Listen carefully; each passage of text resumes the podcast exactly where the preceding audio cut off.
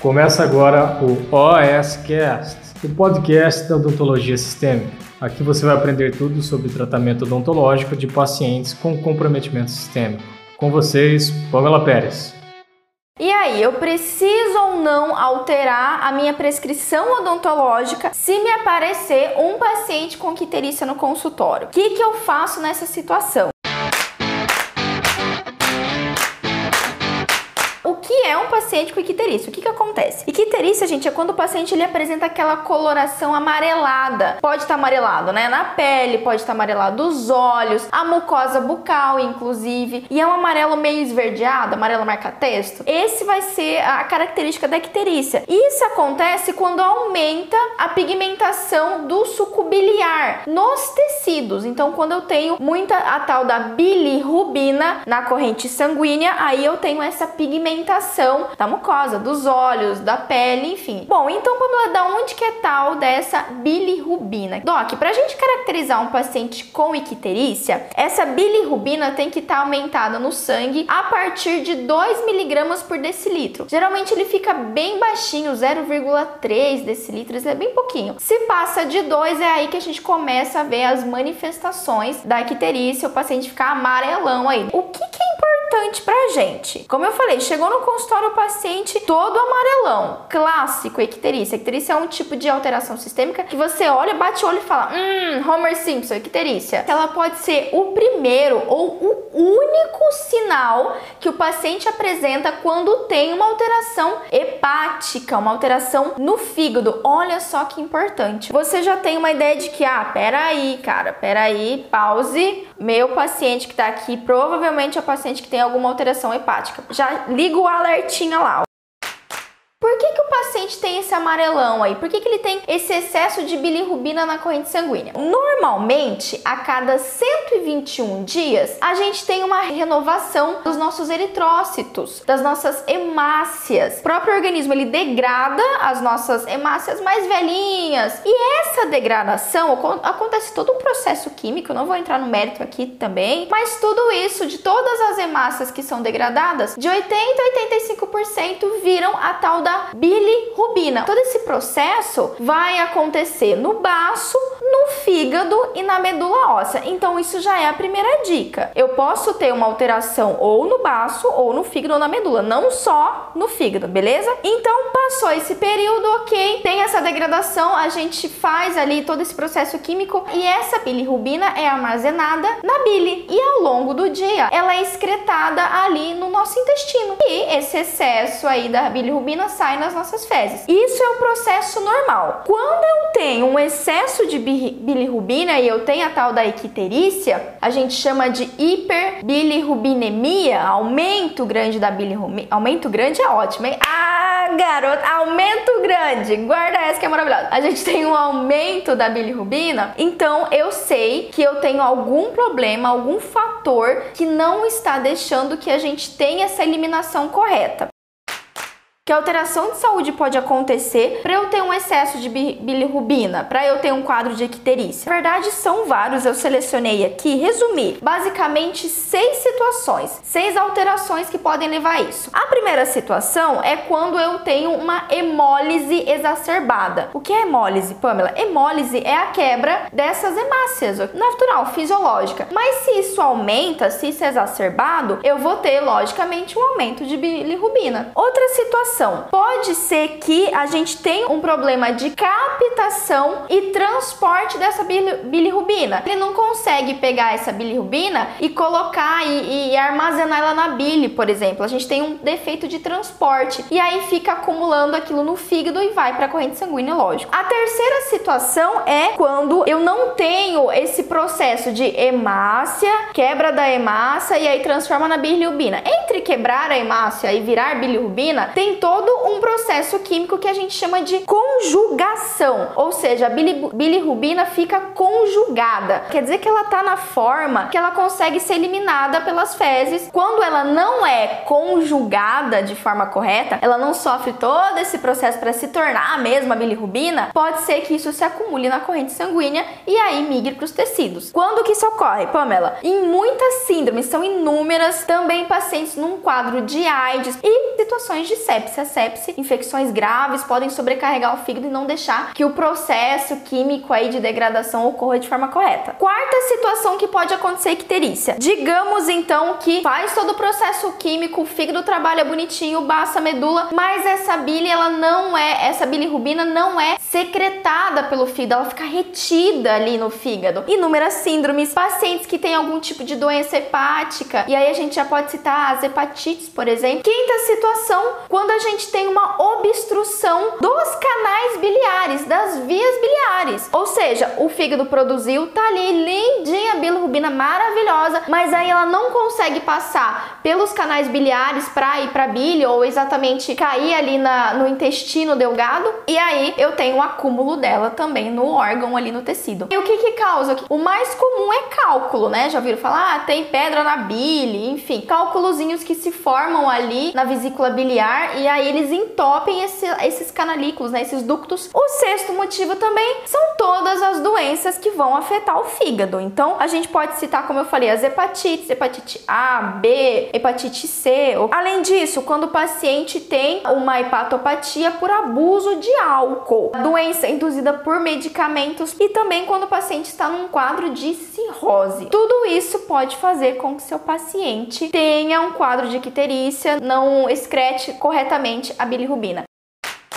Anota aí então, já para você ter uma ideia, quais são as drogas que mais estão relacionadas com quadros de icterícia, com quadros de alterações hepáticas. O primeiro e mais famosão, inclusive eu peguei aqui, os que a gente provavelmente pode utilizar no consultório odontológico, paracetamol. Um dos efeitos colaterais do paracetamol, especialmente se o paciente usa anos de forma irregular e tá, tá, tá, pode causar sim um quadro de icterícia, uma alteração hepática. A AS, na minha lista a gente também tem diclofenaco, os tipos de diclofenaco potássico, diclofenaco sódico, antibióticos como azitromicina, eritromicina, amoxicilina, todos são medicamentos que também podem levar a isso. Tetraciclinas clássico, um dos mais famosos inclusive, apesar da gente não usar mais de forma sistêmica. Além disso, alguns medicamentos antiepiléticos, ácido val valproico também, que é um medicamento dessa cadeia para transtornos epiléticos, anticonvulsivantes enfim, e medicamentos à base de metildopa. O uso contínuo, exacerbado desses medicamentos pode levar sim ao quadro de icterícia. E aí já fica,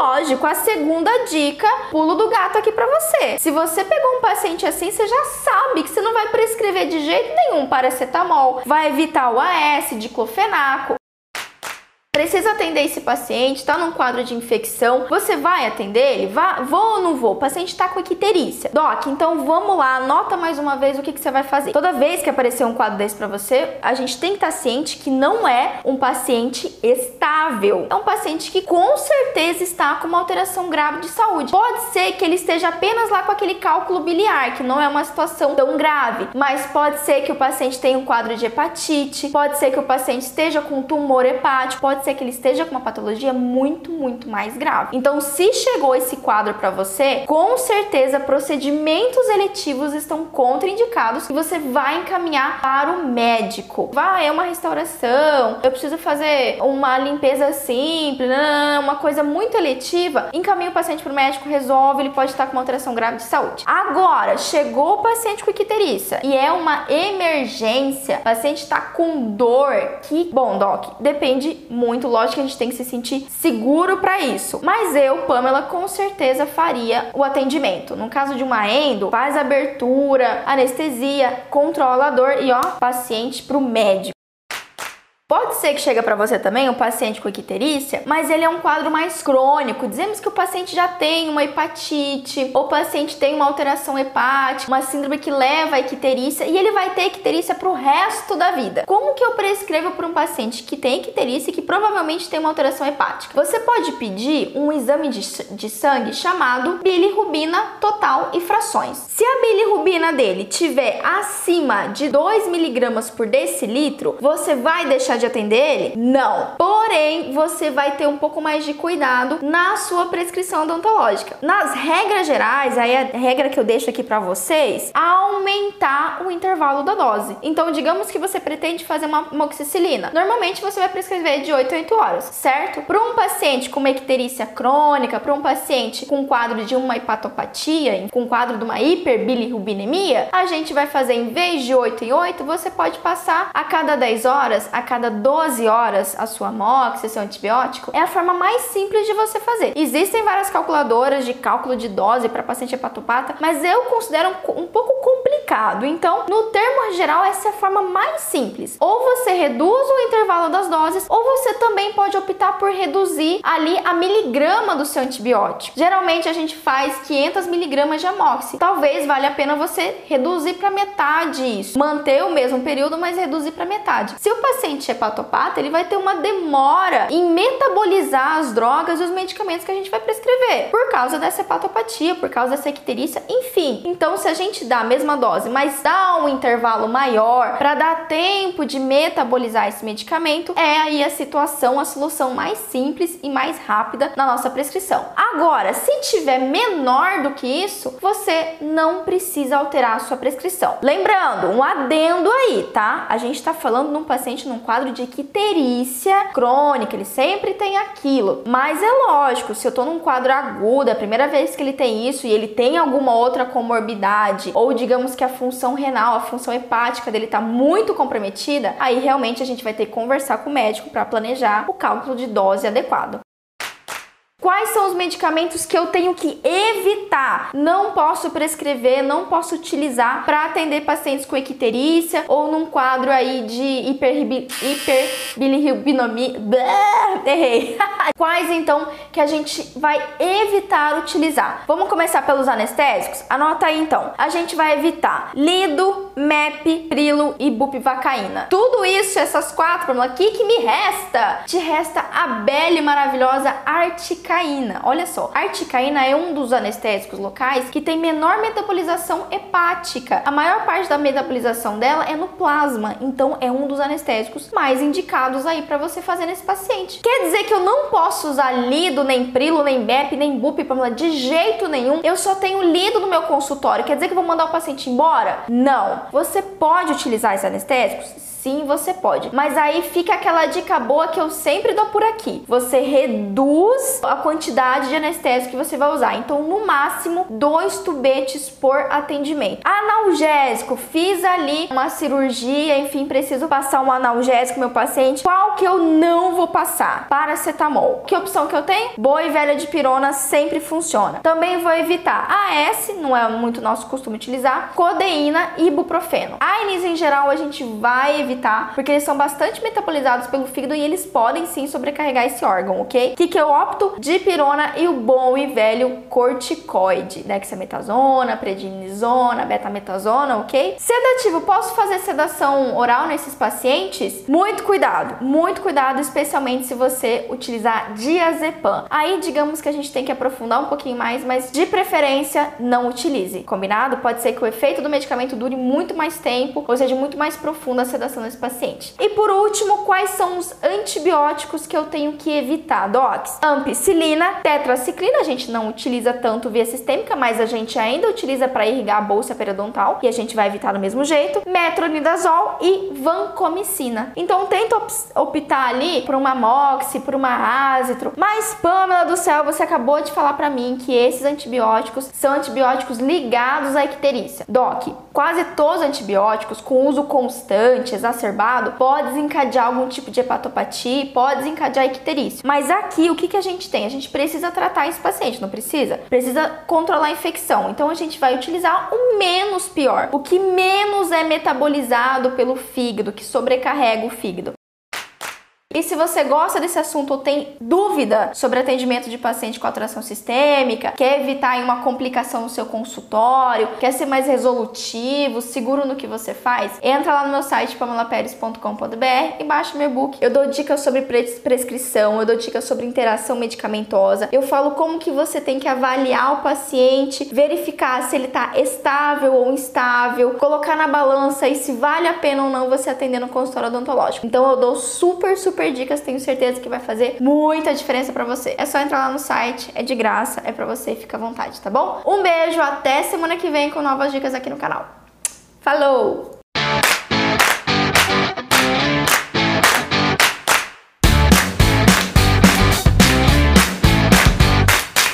Você ouviu o OSCast, o podcast da odontologia sistêmica. Se você gostou desse episódio, tem muito mais nas nossas redes sociais. Siga-nos no Instagram, arroba Pamela P. Pérez, e no nosso canal do YouTube, Pamela Pérez. A gente se vê na próxima. Um abraço, até mais.